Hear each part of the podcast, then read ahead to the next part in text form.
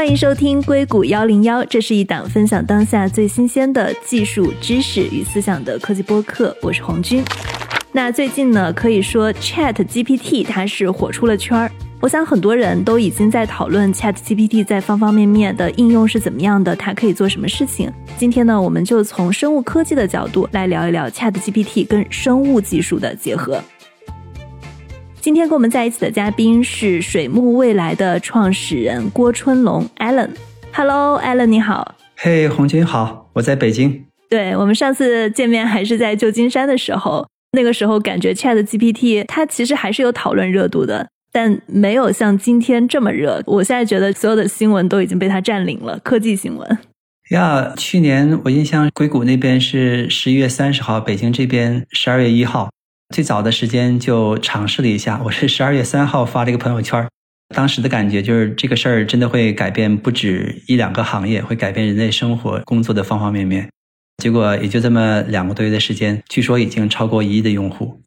这个事儿也许能够跟当年无论是黄教主管它叫 iPhone moment，或者是类比互联网当时的时候出了一个 browser，这是一个 tipping point。对，因为你是在做生物医药领域嘛。就你可不可以先讲一下 Chat GPT 它跟你们公司是怎么结合起来的？它对你们公司的改变大吗？其实我自己并不是从开始的时候做生物医药行业，我恰恰是之前做 IT 互联网行业有十多年的时间。本科在清华学的是核物理，之后在 UC Berkeley 做 Double E，过去十几年时间做 IT 互联网。从一五年开始，跟我的一个老朋友。王宏伟教授开始在探讨规划未来的当时的未来了。今天我们现在其实已经在 create future，将 life science 跟 AI 计算相互结合。我们相信生命科学是在各个学科、各个行业的发展当中相对比较晚的被数字化。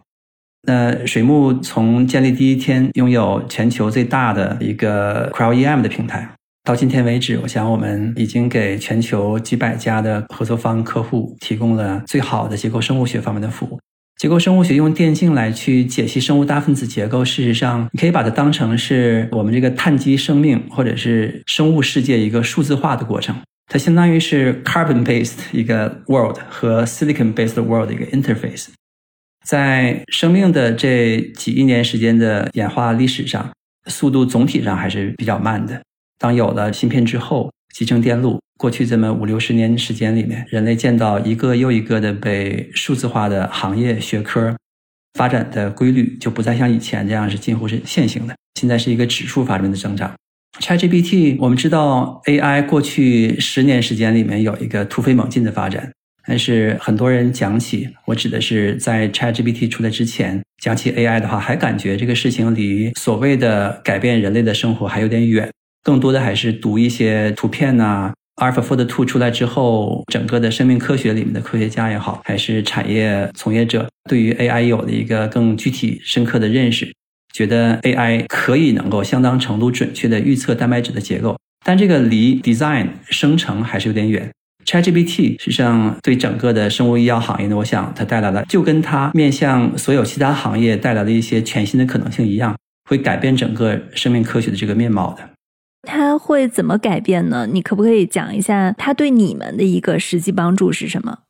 对水木一个以电竞和结构生物学为核心技术的公司来讲，实际上是至少是两方面的。一方面呢，ChatGPT 未来要进一步的能够在生命科学，尤其是把结构数据利用的更好。因为所有的 AI 实际上你的基础前提条件是有高质量的数据，无论是在最初训练模型的一个基本的 Bootstrap，还是后期不断的优化。电竞事实上是提供了训练下一代的生成式 regenerative biology 的一个基础和 training data，所以对于电竞和结构生物学的实验数据有更大量的需求。没有这些数据，AI 无从谈起，它的效果的改进更无从谈起啊，这是一方面。第二呢，有了这些数据，事实上在新一代的生成式 AI 基础之上，我们真的是可以能够生成一些之前自然界完全不存在的新的蛋白，不止限于蛋白，还包括其他的一些核酸，就是生物大分子吧。通常讲，这个影响是什么样子的呢？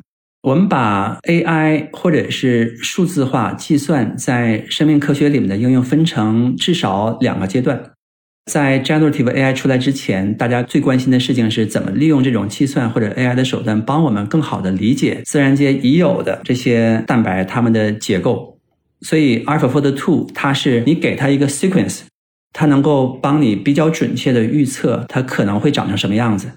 那 AlphaFold Two 之所以在过去两年时间有一个大的突破，恰恰是之前的话是积累了几十年的 X 光为主的结构生物学的数据。有的这些 training data，所以 AlphaFold Two 它可以能够在之前 X 光比较擅长的领域，就这种比较小的中小型的单链蛋白，它可以做的相当的准确，因为之前积累的数据都是围绕这种比较小的中小型单链蛋白的结构的数据。这个是上一段 AI 在生命科学里面的一个重点的应用，用这种预测的方式来预测我们已知的这些 sequence 它会长成什么样子。但是进入到 generative 的 AI 时代。事实上，科学家或者是 biotech 公司，就真的可以能够在一个近乎无穷大的一个广阔的这种蛋白质序列和结构的空间里面，去创造一些之前并不存在的。举个例子，一种可能就是，我可以给 AI 说一句话，说帮我生成一个能够和 GPR75，这是一个很重要的肥胖症的靶点，能够相互结合的蛋白质或者是多肽。从功能方面，从结构方面，我们提一个简单的需求。AI 的话，它就可以 output 一堆，比如说七十八个生物大分子。当然，最后的话，我们还要去验证。验证的阶段仍然还是需要电庆来去最后提供 biological 的和 structure 的 verification。我想这个会是一方面，AI 对于整个的生命科学、对于创新药的研发、对于像水木这样的结构生物学的平台，甚至对于 cryo-EM 这样的一个最新突破的技术，它带来的一些机会和相互促进的一种应用场景吧。你刚刚提到了针对肥胖症的一种靶点，在你们现在现实的工作中，你们已经会拿 Chat GPT 去做这种生成，还是它只是一种理想？我问这个问题的初衷，其实是我想知道它现在在生物领域的表现怎么样。因为其实对于这种大语言模型来说，它能够生成什么样的东西，取决于大家给它灌了什么样质量的数据嘛。我不知道现在它在你所需要的生物的学科，当你给它一个靶点，然后有一个需求的时候，它的数据量或者它现在的模型的智能程度，是不是已经到了能给你们真的能用的一个结果的地步了？非常好的问题，应该说还没有那么 ready。生命科学，尤其是当我们谈到的是生物大分子的一些结构功能数据的时候。因为我们还是需要对这个数据做标签儿，不同于互联网上或者是我们的真实世界当中存在的这种大量的语言文字的信息，这个是 ChatGPT 能够得以突飞猛进发展的一个前提条件。在生命科学领域里面，加标签的成本要高很多。你给一段话加上个标签，事实上这个可能成本最多一分钟甚至几秒钟的事儿。但是你要希望给一个蛋白质的序列加上标签的话，往往需要涉及到大量的试实验室，包括电竞的收数据、解数据，它的成本要高很多。当然，以水木这边为代表的一众实验室和商业化的公司，在这个生命科学数字化，简单点说的话，我们就是解蛋白质的结构或者生物大分子的结构这块的话，效率已经比之前提升很多了。未来几年的话，我们预期可以能够用很低成本、很高效的输出大量的，比如说针对某一类或者某一个靶点，我们就希望针对这个靶点去创造出一些自然界之前还没有过的蛋白质，能够和它结合。当然，我现在讲的是生物药。另外一方面的话，你可以是针对这种小分子药物，这是一个很具体的场景。我通过先去实验室，通过大通量的蛋白质或者抗体的生成，然后把它输入到电竞的平台。用高通量电竞结构解析的技术，可以能够生成高质量的，也还需要一定量的基础去作为 training data，反过来训练这个 AI 模型。之后，我再提供一段功能或结构的需求描述，比如像我刚才讲的，我需要一个针对 GPR 七五或者是 GPR 八八的拮抗剂还是激动剂，这样 AI 的话，它就可以基于之前的训练来去很高效的输出一些，这一些有可能是三五个，也有可能是三五十个，啊，取决于我们的一些具体参数的一些调优。嗯，你刚刚提到了互联网上的数据，它可能就还比较容易获得。那优质的生物结构的这种数据，它从哪里来？或者说，我们也刚刚反复聊到 AlphaFold，它在预测蛋白质结构这件事情上，它做出的贡献，它的这种预测是否又能变成一种类似于新的数据源呢？好问题。生命科学或者是生物医药行业很特殊。一方面，我们有类似于像 PDB 数据库这样的公开 public domain 的数据集。PDB 事实上就是 AlphaFold Two 得以得到很好训练的一个前提条件。这个数据集是不是可以能够很好的为生成式的 AI 提供一个 training data？简单直接的回答是 no。因为之前 PDB 里面积累的数据呢，主要还是简单的蛋白，或者是简单的蛋白和一些小分子的复合物的结构。这个对于我们刚才提到的这样一个目标和问题，能够贡献的有限。下面生成式的 AI 要面临的挑战和机会，就是在于 PPI 或者是蛋白蛋白相互作用。我们事实上就要给生成式的 AI 提供这样的一个数据集，高质量的，又得有一定的量的基础。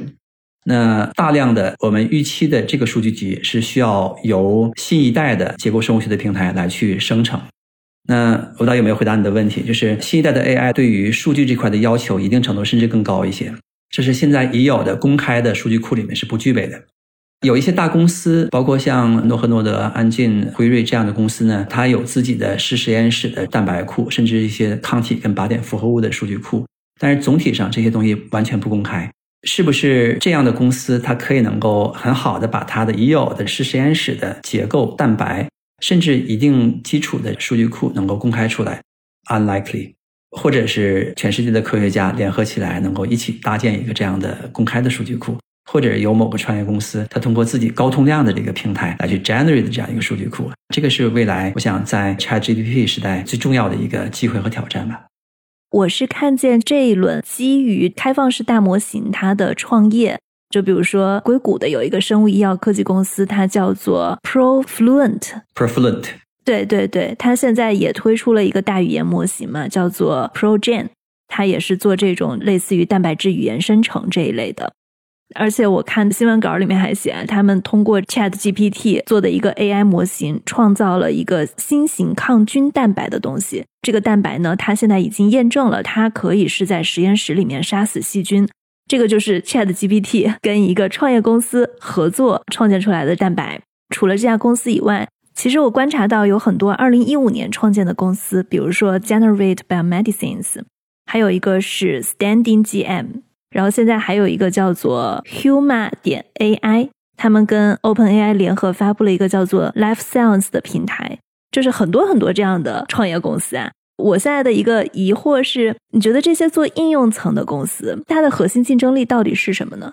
没错，有了 ChatGPT 和一众类似的底层的模型，打开了在各行各业，包括在生命科学创新药研发领域的一些应用的机会。基本上会有一大批创业团队开始跳到这个新的战场里面，推动在各个领域里面的最新的应用。在我看来，这些公司如果真正想建立壁垒，一方面确实取决于他们能够自己生成数据的能力，啊，这是一个 fundamental 的一个 challenge 和 opportunity。另一方面，数据之上能不能很好的和他们的算法相互结合？其实这段时间大家听到的 generative AI 呢，也是一个大的这个 umbrella，在里面也还有不同的类型。刚才你提到的这几家公司，你像 ProFluent，它事实上就是典型的一个基于 ChatGPT 这样的模型。另外一家在 Boston 那家叫 Generate Biomedicine，和 ProFluent 不大一样，它是基于另外一个生成模型，叫扩散型的模型。这两个还是有差别的。扩散的模型呢，主要是基于文本生成图像，用这样的一个模型 AI 一个绘画程序就可以生成一个。前段时间有一个蛮火的叫 Mid Journey，我不知道你知不知道这个 AI 绘画程序？对我们聊过，还有 DALL-E Two、Mid Journey，对吧？它生成的这个太空歌剧院就获得了数字艺术类别的冠军。应该是去年也是 OpenAI 的 ChatGPT 呢，它事实上是从另外一条路径上，不能说去解决完全一样的问题，但这两家公司你可以认为的话是有一些代表性的，一家是扩散模型，另外一家是 ChatGPT 这个很典型的一个模型，两个各有优势。扩散的模型呢，以 Generate Biomedicine 为代表的，它是可以生成这种蛋白质的骨架，但是没有办法给出一个精确的蛋白质的氨基酸的序列。反过来呢，Profluent 事实上你给它一个功能的描述，它是可以能够提供一个序列，但是它并不能够精准的提供蛋白质的结构。哎，两者下面的话，事实上是需要做一些结合。我想这也是水木基于电竞平台的话，下一阶段要做的探索，就结合这种扩散模型和 ChatGPT，去把从功能或结构直接能够生成一个全新的蛋白质的这个问题，让它得到更彻底的解决。相当于你们想做这两者之间的结合，对吗？一个类似于是语言生成，一个类似于是图片生成，你们想做这两个之间的结合，就完整的一个解决方案。是的，当然这个你也不能说把这两个往那一拼。这里面很关键的一点就是，无论是在早期的模型训练，还是后期的生成蛋白质结构的 verification，都需要电镜。那结构生物学电镜的实验方法在里面扮演一个非常非常关键的角色。事实上，上次我在 Boston 见到 Generate Biomedicine 的核心团队的时候，他们正在搭建自己的 in-house 的 cryo-EM，就是冷冻电竞的平台。这一点也一定程度上在我预料当中。他们的回答也是，cryo-EM 冷冻电竞对于整个的生成式的 AI 下面进一步的去推动这种蛋白质的设计至关重要，非常关键。可以理解电竞在中间起到了一个验证的环节吗？从数据原始 training data 的生成，这是第一步，到后面你生成之后做完了蛋白质的设计，最终完成 verification 的闭环，电镜在里面是起到一个上下游的一个衔接作用。没有电镜的话是没有办法形成一个闭环的。我理解了，我们做这种生成式 AI 跟生物的结合，它是在解决哪个环节的问题？可以给大家大概科普一下吗？因为我相信很多听我们播客的听众，他可能是偏互联网行业居多，他们其实对生物医药行业它的整个的上下游是怎么工作的，可能不太知道。很重要。这样讲，我们说生命科学一定程度上，除了我们好奇、希望了解生命的本质是什么，是吧？为什么人会有思想啊？为什么细胞会动？这些基本的生命科学的问题之外，最关键的应用场景或者终极目标是治病，或者是再往前走一步，通过药有点窄，现在往往用这个 therapeutics，这可以是某种疗法。最终的目标呢是解决人类或者生物界在疾病方面或者衰老方面的终极问题。近点说，是能够治愈癌症，这是到目前为止人类最大的一个生命的威胁挑战；长点说的话，是能够甚至一定程度上战胜衰老，让人类能够在自然规律面前可以获得更大的自由。过去这一百多年的时间，生命科学或者说是呃生物医药取得了已经非常巨大的进步，从早年的青霉素的发现，衍生了一批抗生素。到近期，比如说中国人到目前为止给全世界的生物医药做的主要的贡献 就是青蒿素，我们都还是一定程度上在黑暗当中摸索，是靠盲筛或者是偶然的机缘。青霉素是一个非常非常偶然的因素才发现的，这样的方法也好，场景也好，是广泛的存在于生命科学和生物医药的科研当中。一个底层的原因就是，我们之前并不掌握一些今天具备的先进的技术手段。从 X 光到今天的冷冻电镜，它可以能够让科学家在分子甚至原子层面清晰的看到生物大分子它的结构，从结构来推导功能。有这样的一个大的背景。回到 AI 的这个话题，AI 最初的时候是作为一种技术手段来帮助科学家更好的理解已知的蛋白质的结构。因为毕竟测序的技术的话，要提前一段时间发展，到目前为止已经比较成熟了，所以我们很容易的能拿到自然界当中存在的，包括人体内的这种蛋白或者生物大分子的序列的信息。但是结构的信息在很长时间内都困扰着科学界，能不能用比较容易的技术手段，通过测序的方法来去先了解蛋白质的基本的 property？我再通过 AI 的方法，通过预测的方式去帮我间接的知道它的结构长什么样子。大家知道，这个生命科学里面有一个最重要的一个法则，就是序列决定结构，结构决定功能。一定程度上，我们在两边通过测序的方法了解蛋白质或者是生物大分子它的氨基酸的序列。另外一端呢，在功能方面，我们通过传统的这种生化方法，或者你简简单单看这个病人有什么病，就知道它的 function。但是中间结构这个环节一直是断的。可以，这是在两年前的时候看到阿尔法 t 的 o 取得这么大的一个突破，全世界为之欢呼的一个主要的原因，就是我们终于把序列到结构的链接给它开始建立起来了。但是它的意义呢，也只限于说我对于已知的这些蛋白，我开始能够从序列预测它的结构。还有一个更重要的问题，就是我们要去治疗某一个疾病，针对某一个靶点，要找到一个能够和这个靶点相互结合的、实现某种功能的一个新的分子。这个新的分子最大概率，它可能真的不是自然界已知的这个序列，或者是已知的蛋白。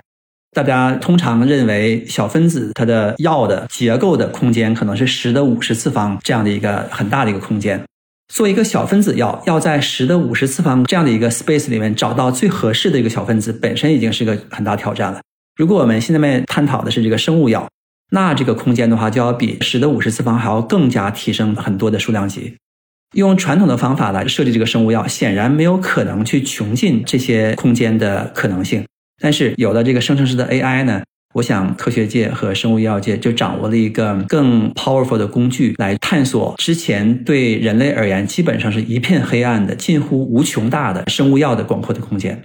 给它提供一个基本的需求，它会给你输出很有可能能满足你需求的一个全新的蛋白质、一个抗体，甚至是一段核酸。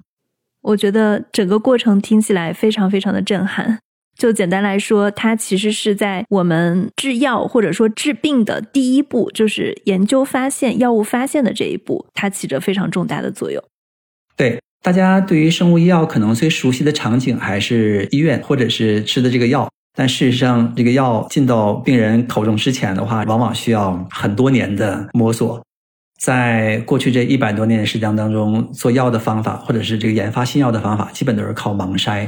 有了结构生物学，那科学家就可以像举个例子，就像设计一把钥匙去开一把锁。我们的某个疾病，它是因为某个分子产生问题了，我们称之为这个分子就是这个疾病的靶点。我要去设计一个分子，可以是小分子，也可以是大分子，和这个靶点相互结合，就像一把钥匙开这把锁。以前呢，我的方法就是，哦，我有一个库，这个库里面可能会有十一个小分子，我就把这个十一个小分子挨个试一遍。最终有可能找到，有可能这十一个小分子里面没有一个能开这把锁，这就是原来方法的问题。现在我用最新的手段，实验方法，传统的是 X 光，新一代的是瞳洞电镜，去精确的测量、观测到这个锁长的是什么样子，它的锁眼是什么样的结构，我就可以去设计一个，或者是小分子，或者是抗体序列来去和它很好的结合，这就是一把钥匙开把锁。如果你能够找到的这把钥匙，它副作用又小，功能又强，这就是一个最好的药。以前我们吃的很多的药未必是最好的，它或者是有很多的副作用，或者是它的功能没有那么强。技术手段的价值在于：第一，找到一个钥匙；第二，这个钥匙的话比以前的钥匙还要更好一些。那你觉得有了 Chat GPT，它可以帮科学家节省多少的时间呢？哦，这个几乎是很难去量化评估。最关键的是，有些靶点没有新的技术手段，你可能一百年之后还找不到合适的分子。我很难用一个说平均能节省多少时间这个词来概括新的技术对于这样的一个人类面临的终极问题的解决手段带来多少的好处。它打开了一些全新的可能性。Exactly，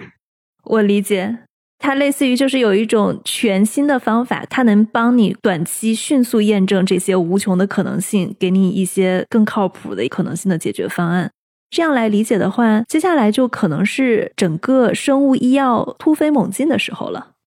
现在说立刻两三年之内的话，就会产生这种说有了 generative AI 的话，再过两年一款基于 generative AI 的药就上市，这个太早了。因为我们再来看这个整个的医药研发过程，刚才讲的都还是在早期阶段，没错。真正让一款药从发现、优化开始进到临床 ready、临床一二三期，最终 FDA 批准，往往需要经过漫长的过程。那 AI 是不是能够在后续的这些药物验证当中能够发挥更大的价值？这个一定会有很多的帮助，但是它并不像早期发现阶段会有这么样的一个实质的提升的价值。因为后期它毕竟还涉及到你要把这个药放到动物里面，或者放到人的真正身体里面去测试，这个过程还不太容易说几个数量级这样的效率的提升。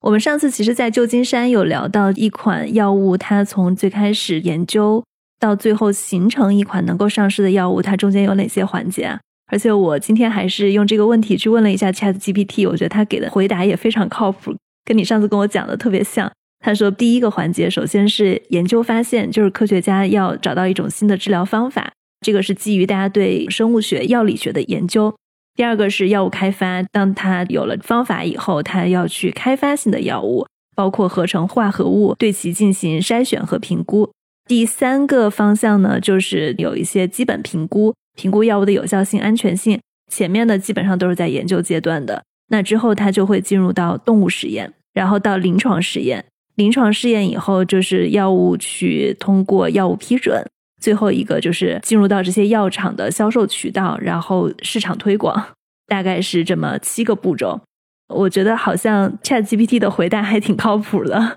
然后我们刚刚讲的，包括你们做的，我们理解应该就是在最早的药物发现环节。是的，药物发现环节至关重要，因为之后你对于它进行的毒理啊、药代啊，包括临床的一二三期。你的分子已经确定了，你只是不断的去深化了解它的功能和它的副作用。如果早期你的分子选的不对，你会发现后期的 development，尤其是进入临床，最终花的钱越来越多。有太多的项目死在临床的一期、二期，甚至三期，最终呢，这样的项目就血本无归，得重新回到原点来去找新的分子。所以，最早阶段的分子的发现，如果它能够覆盖更大的、广阔的空间，就有更大的成功的概率。这个对于后期的验证至关重要。所以，你可以认为早期的这个研发呢，它相当于是一个 baby 的诞生。如果它的基因是好的，那之后长成成人的话，它可以能够给社会做出很多的贡献，它会是一个好药。如果它的基因本身就有问题，那虽然它也能够活。但可能其实过去这么多年的话，也还有些药，你会发现长大成人之后的话，资质平庸，甚至是个傻子，这样的情况是有的，有很多。你可不可以从整个生物制药的产业链条，包括商业上去给大家解析一下一款药它成本最高的是哪些环节？包括你们做这个药物发现，谁会给药物发现买单？你们的下游是哪些公司？我举个例子吧，因为最近刚刚好有一个非常典型的一个 deal。那生物医药行业的话，经常你会发现一款药达成了一个重量级的合作。巴斯有家公司叫 Nimbus，这家公司是一个很特殊的存在。原因呢是另外一家公司基于纽约的叫 Schrödinger。Schrödinger 做了有三十多年时间，直到两三年前的时候刚刚上市。一家做基于结构和计算机辅助设计的软件的这样的一个公司，做了有三十年的时间。它背后的股东包括第一少啊、Bill Gates 啊。这家公司对于刚才我们提到的基于结构和 AI 去做药物研发非常关键。一方面，当然是他做的时间很久。第二的话，它确确实实，它提供的工具基本上被行业里面无论是大的药企还是创业公司，只要这个团队是在认真的做药物研发，基本都离不开这个薛定谔的工具。Nimbus 呢是十几年前薛定谔投的一个 biotech 公司，因为他意识到，如果只是提供工具的话，他没有办法去向市场证明，你看我的工具多有用，因为生物医药整个的研发周期实在是太长了。你真正去完成一个闭环，往往需要几年，甚至十几年，甚至一二十年。投资这家 Nimbus，他就希望向全球展示：你看，我除了提供工具之外的话，我还可以用我的工具，真正的意义上推动一些完全是基于计算和结构的药物研发。那这家公司经过十几年时间的发展，在去年十二月份的时候，正式 announce 它的一款药卖给 Takeda 武田制药，卖了六个 billion dollars。更关键的是，有 upfront 首付就是四十亿美金，这个对于任何一个 biotech 公司都是一个 home run。那 Nimbus 呢，经过十几年的时间，真正意义上完成了一款基于结构计算的精准的药物的发现和后期的开发，进入到了现阶段的话，应该是临床二期，Takeda 收了。我用这个例子来说一下，在整个的药物研发过程当中。最关键的一个环节，其实就是早期你这个分子的确定。对于一个全新的靶点，最难的地方也是怎么能够找到一个分子能够和它结合。当然，这个结合还有多种方式。你为了实现不同的功能，有一些靶点你需要找的是一个抑制剂，就是抑制这个靶点蛋白的功能；有一些靶点的话，你需要找的是个激活剂；另外一些的话是需要一些拮抗剂。找到这样的一个 starting point 是后续所有开发的一个基础。在很多的 biotech 公司里面，事实上这个过程都还是很随机的，有很大的运气成分。有了结构生物学，包括电竞和刚才提到的这个生成式的 AI，我想我们在最早的源头创新这个分子的发现这一段的话，就有了更强大的武器。后期在分子基础之上做进一步的优化，无论是说降低它的副作用，提升它的溶解度、吸收率，这些经验也好，还是平台也好，团队也好。市场上相对来说的话是比较成熟的，但它花钱越往下游做会越来越多，尤其是进到临床一期、二期、三期，往往到了三期的时候，十亿美金这样的临床试验都不在很少数。早期阶段呢，并不是说花钱最多的，但它一定程度上是最难的。它的难不在于说你不掌握这些资源，而在于它是一个更接近于科学探索的一个属性。所以很多的药企，他把这阶段的工作，一方面仰仗外部大量的生生死死的小的 biotech 公司，另外一些呢来源于大学科研院所。这也是为什么 Boston 成为全球药物创新的一个核心的基地，因为那里面有 Harvard 和 MIT。这也是为什么北京在中国这轮生物医药创新当中会扮演很重要的角色，因为北京这儿，尤其是昌平的生命科学园，紧靠着北大、清华。中国的原创科研，尤其是生命科学，尤其是结构生物学的原创科研，在过去十几年时间里面，已经取得了很突飞猛进的发展，甚至在一些学科领域里面，比如说结构生物学和电竞方面，已经超出了哈佛、剑桥，成为全球的一个制高点。我觉得这可能也回答了为什么像辉瑞这样的公司，它其实在二十多年的时间，它的股价是一直在处于一个低迷期。他们公司是一直在做药物收购。我印象中，他上一款自己造神的药还是伟哥这款产品，对吧？没错。对他之后，你说他自己独立研发的药物有什么呢？可能还有一两款，但他绝大部分在这个二十年里创造辉煌的药，它都是靠收购而来的。我们去观察这家公司的话，它可能更像是一个类似于投资公司，因为它要把市场上的这些可能成为爆款的药收购过来。更像一个销售渠道，像一个做药物审批的这样的一个机构，对吧？这就是大药厂为什么创新越来越乏力，他要去跟这些前面小的这种药企的创业公司，甚至你说的大学的科研实验室来合作。你说的没错，大药企经过过去这么一两百年的发展，他意识到源头创新是件很难的事情。之前无论是辉瑞啊、默克呀，都曾经栽在一些大的项目上。一个项目上损失十亿美金是少的，所以经过这几十年的发展呢，大家形成了这样的一个合作共赢的模式，是一个生态系统。大药企最关注的是它的渠道和资本，它对于管线创新和后期研发的管理更像是资产管理。源头创新领域里面是要仰仗大量的，尤其是像 Boston 啊、湾区，还有 San Diego 美国的区三四个吧。不断涌现出来的小型的这种 biotech 公司的团队，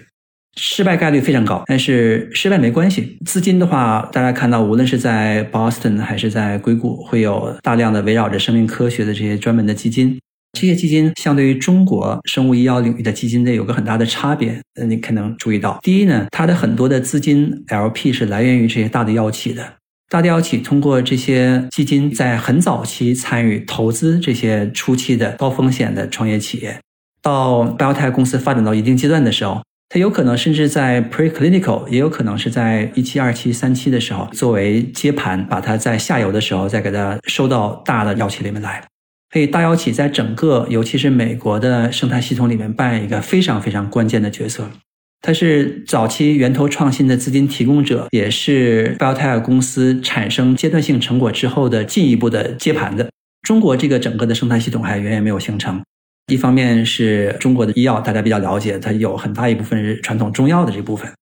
一定程度上在创新方面之前跟全球的接轨不是非常的完整和紧密。经过过去那么十几年时间，大药企在中国的这个研发之前还是做了很多的投入，虽然最近的话撤了。但已经为中国的整个生物医药行业培养了大批相关的人才。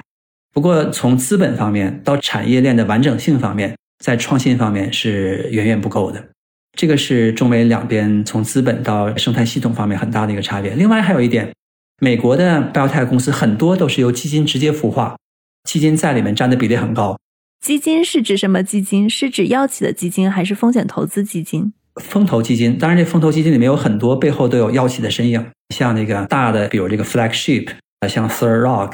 那有很多硅谷 Boston 这边为代表的，他们很喜欢去由基金来主导全局孵化。背后的原因很简单，因为这些基金一方面掌握专业知识、行业经验、人才、资金，它基本上处于主导的全局的位置。他看到了一个趋势方向，看到了行业里面或者是大学实验室里面有一个新的机会和新的技术，他可以能够迅速的去组织一个团队，然后提供大量的资金，往往一开始的时候就是几十个 million。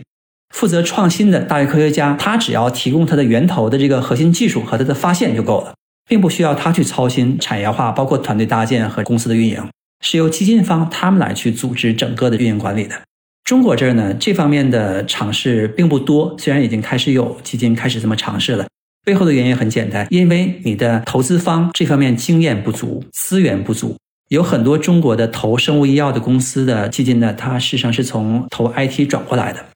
还有一些投一些传统的这种项目来转向投药，因为看到了生物医药这个机会。但是他们在生物医药行业方面的经验背景、技术的洞察力都是远远不够的，所以他没有能力去做这种全局的事情。就简单来说，如果要做成生物医药非常专业的投资机构的话，他可能既需要懂这些非常前沿的技术，同时他需要懂每一个药里面它的研发背景，包括科学家他的研究脉络，所有的不管是说新冠还是艾滋，还是其他的一些流行疾病或者癌症。他的那个研究支线是什么？同时，这个是药物的一边，还要懂销售到批准到渠道，就方方面面的事情。类似于创业公司，它只需要做一件事情，就是你把这个药物的最开始我们刚刚说的那个研究发现、分子结构弄出来就行了。后面的这些，其实他可能就卖给大型药企或者这些基金，就来帮他找下一步的接盘手了。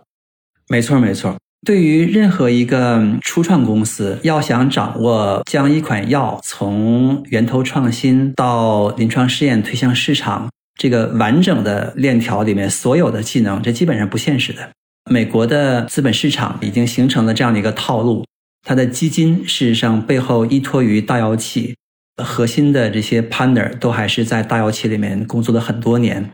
从最初这个源头创新到后期的药物的研发、审批流程、监管都很清楚。即使他的基金里面没有完整所有的人，但他很容易能够在行业里面抓到这个对应的人，迅速的组成一个团队。这个是美国之所以能够成为全球药物研发创新的 driver 的一个很重要的原因。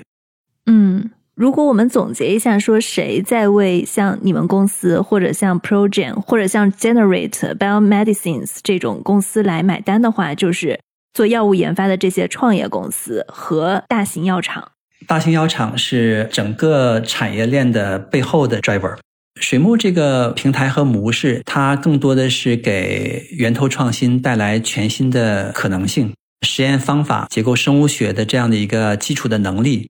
结合 AI，今天的生成式的 AI，能够让创新药企在源头最早期的时候，可以能够探索比之前广阔的多的大的分子空间。我想这个是底层的一个 physical 的 background。如果没有这样的技术，结合实实验室和 AI 的计算的能力，靠传统的方法，有很多的疾病靶点是再做一千年也做不出来的。你刚提到了美国有三大医疗创新中心，在 Boston、硅谷跟 San Diego，可不可以分别聊一下这三大医疗中心它是怎么形成的，背后的一些背景文化？我自己并不是生物医药这个背景的，一定有人讲的比我好。那我这次疫情期间的话，终于可以有机会到 Boston 待了几个月的时间。湾区我相对更了解一些，不过之前在湾区的时候，更多的是从 IT 互联网的角度来去切入的。Boston 情况比较特殊。它的创新药的核心呢，称之为那个 Kendall Square，是一个面积不大、位于 MIT 麻省理工校园边上的很小的一个区域。但这个这么小的一个区域里面，汇聚了全球最顶级的药企，包括它的研发总部，还有大量的早期的药物研发的公司。Kendall Square 的崛起是早在大概二十年前吧，背景也比较有意思，就是这个区域本来是一个脏乱差，以前甚至是没人管。原来本来肯尼迪要在那边建立一个 NASA 的一个新的基地，后来肯尼迪总统遇刺之后的话，这事就撂下了，以至于很多年时间呢，里面是一些落后的厂房，管理也很乱。后期政府是要求 MIT 把这块儿给它接管起来，给它做好。到了二十年前的时候，开始有像 CIC 这样的孵化器一步一步的建立起来。从最早罗氏、辉瑞开始入驻到 Kendall Square，经过这么些年的发展，尤其是过去大概七八年时间，Kendall Square 已经成为全球药物创新的最核心的一个基地了。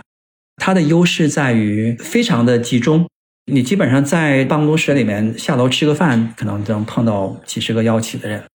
无论是作为 CRO 的公司，还是 Biotech 的总部，它是一个人才汇聚、信息交流的一个非常方便的一个地方。相对 Boston 而言呢，湾区地域广阔一些，发展空间更大，但这个也使得相互的交流没像 Cambridge 那边那么便捷。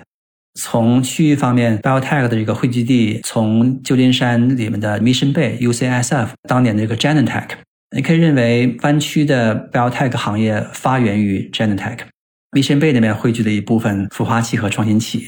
往南到 South San Francisco，往下游沿着这个半岛，像 San Mateo、San Carlos，甚至再往南湾 Sunnyvale 这边也有很多的这个创新药企汇聚。硅谷的发展从最开始为什么叫 Silicon Valley，是因为以前是芯片的一个发源地。到二十年前的时候，其实已经从 Silicon Valley 变成了一个 Internet Valley。到今天呢，生物医药行业的话开始进一步的发展，也许某一天的时候，这个会变成一个 Biotech Valley。但是硅谷的最大的优势在于的话，它确实是对新技术非常的开放啊。从文化上的话，兼容并包。对于我们中国人的话，我到 Boston 感觉虽然环境很好，但你感觉中国人在那边的话还是一个 guest。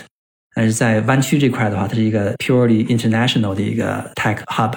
无论是亚洲人还是中国人的话，相对而言的话，会 feel 更 at home。Boston 那边也有很多的中国的创业者做 biotech 的 CEO。但你发现，在 Boston 的中国的 biotech 的 CEO 拿的钱，几乎百分之九十多都是中国的钱，还是有点泾渭分明。传统的白人的基金和中国的资本在美国都有涉猎，但是两边的文化并没有在 Boston 这个区域里面完全融合。这个事情在 Silicon Valley 我觉得就没那么明显。总体上，无论是基金也好，还是创业者也好，相对而言的话是更加开放的一个环境。San Diego 这块的话，我了解的没有那么多。它的区域优势，一方面也有不错的大学，气候也非常棒。从历史方面的话，并没有像湾区和 Boston 这样汇聚这么密集的 biotech 公司。但是未来发展的话，我想空间还是很大的。然后你刚刚其实也提到了，整个中国不管是在制药上的环境，还是在投资上的环境，跟美国还是有很多的不一样的。就你觉得这个是跟中国的大型药厂，它还没有形成像美国这种药厂的非常市场化的这一套是有关系的吗？这个因素就太多了，跟中国的文化有关系，跟中国的传统文化在医药领域里面根深蒂固的一些习惯观念有关系。毕竟中国这个中药还是渗透到中国人的血液里面去。那事实上，中药企业对于今天我们讲的这种源头创新的新药研发，基本上不沾边儿。你可以认为那是一个文化产业，所以真正意义上技术驱动的新药研发，在中国还是一个相对的新事物。这是第一。中国的优势呢，反倒是在大学的基础科研方面，相对于海外的同行，我认为差距没有那么大，甚至一些个别领域里面已经超过海外最顶级的院所。可是，在综合的药物研发和新药产业方面的发展，差的可能不是十年。这是一个大的背景呢，背景刚才我已经提到了，有文化的因素，有药物产业，你的总体规模没有到那个份儿上，你就没有充裕的过剩的资本去反过来去回补你的早期的原创科研。这也是中国的大的药企呢，在我看来可能还没有发展到那个份儿上，是吧？到今天为止，也没有任何一家中国的企业能进到全球的前十，差的还是有些距离。假以时日吧，啊，无论是在市场规模方面，还是在源头创新方面。应该中国还是处于一个不断的高速的上升期。目前来看的话，至少在美国的市场上，大药企是有这样的利润空间，可以使得它在市场上，在药物上市的之后能赚到巨额的利润，才可以支持它独步全球的这种研发能力。讲的非常非常好，因为你们是二零一七年成立的嘛，你们在做的过程中正好遇到了这次像生成式 AI 整个市场的一次类似于大爆发吧。就你自己觉得身处其中啊，这对你们来说是一次非常大的机会吗？非常大。对任何一个行业里面关注源头创新、关注数字化的变革的企业来讲的话，这都是一个巨大的机会。类似于如果你做无线互联网出了一个 iPhone，如果你关心的是信息产业，二十几年前在硅谷的时候，这个 Netscape 互联网的大爆发，这几轮技术和市场的突破，都是因为某个产品真正引爆了需求，让大家看到了哦，这世界原来可以这样子。对于水木而言呢，因为我们本身是发源于清华的科研，有一个在结构生物学、在电竞方面最好的技术跟平台的基础。我们意识到，generative AI 的话会改变整个的生物医药产业。AI 最关键的还是要有数据的支持。如果没有数据的话，AI 它是个空壳。对于水木这样的数据产生的平台来讲的话，我想这是一个巨大的机会，这也是这轮变革当中，我想我们有的一些独特的优势吧。再往下呢，怎么能够让 AI 一方面在结构产出数据这个过程本身来去提升效率，这是之前水木在 AI 方面投入的重点。虽然之前也有一波又一波的 AI 制药公司，但我们会觉得它的想象空间还是有限的。Generative AI 这次取得这么大的突破，会对于全行业会带来一波。第一是洗牌，就以前的 AI 在新时代目前看来的话，已经变得 somehow irrelevant。大家站在一个全新的起点上，原来做蛋白质设计的一些，无论是实验室还是行业里面的一些公司，大家都会站在一个全新的起点上。以前的一些看似的优势，现在目前也变得 irrelevant。这个我想是行业技术革命的一个很有趣的一个事实，抓住机会，然后结合自己的一些独特的资源和优势，就能够在换道的过程当中的话，能够领先行业。我是在想啊，现在如果你们要去做生成式 AI 的应用层，大家通常现在会用到的一个是 Open AI 嘛，但 Open AI 它的模型并不是开源的，它只给大家提供一种 API 接口。那假设这种 API 接口断了，就以后它不公开分享了，这个会怎样？这是一种假设。另外是除了 OpenAI 在做这件事情以外，其实行业里面还有很多公司在做，包括现在我们看到像谷歌、微软，他们都在去做这个方向的研发。包括 OpenAI 它的创业系啊，就已经分裂出三十家 OpenAI 的黑手党了，三十家公司。另外还有比如说像伦敦的 Stability 这家公司，它的模型是开源的。我不知道大家在做这件事情的时候，在底层模型上是会怎么样做选择？是会直接去接 OpenAI 的 API 接口，因为它可能是效果比较好的，还是会去选类似于像 Stability 的这种开源模型，然后来做优化，把模型掌握在自己手里？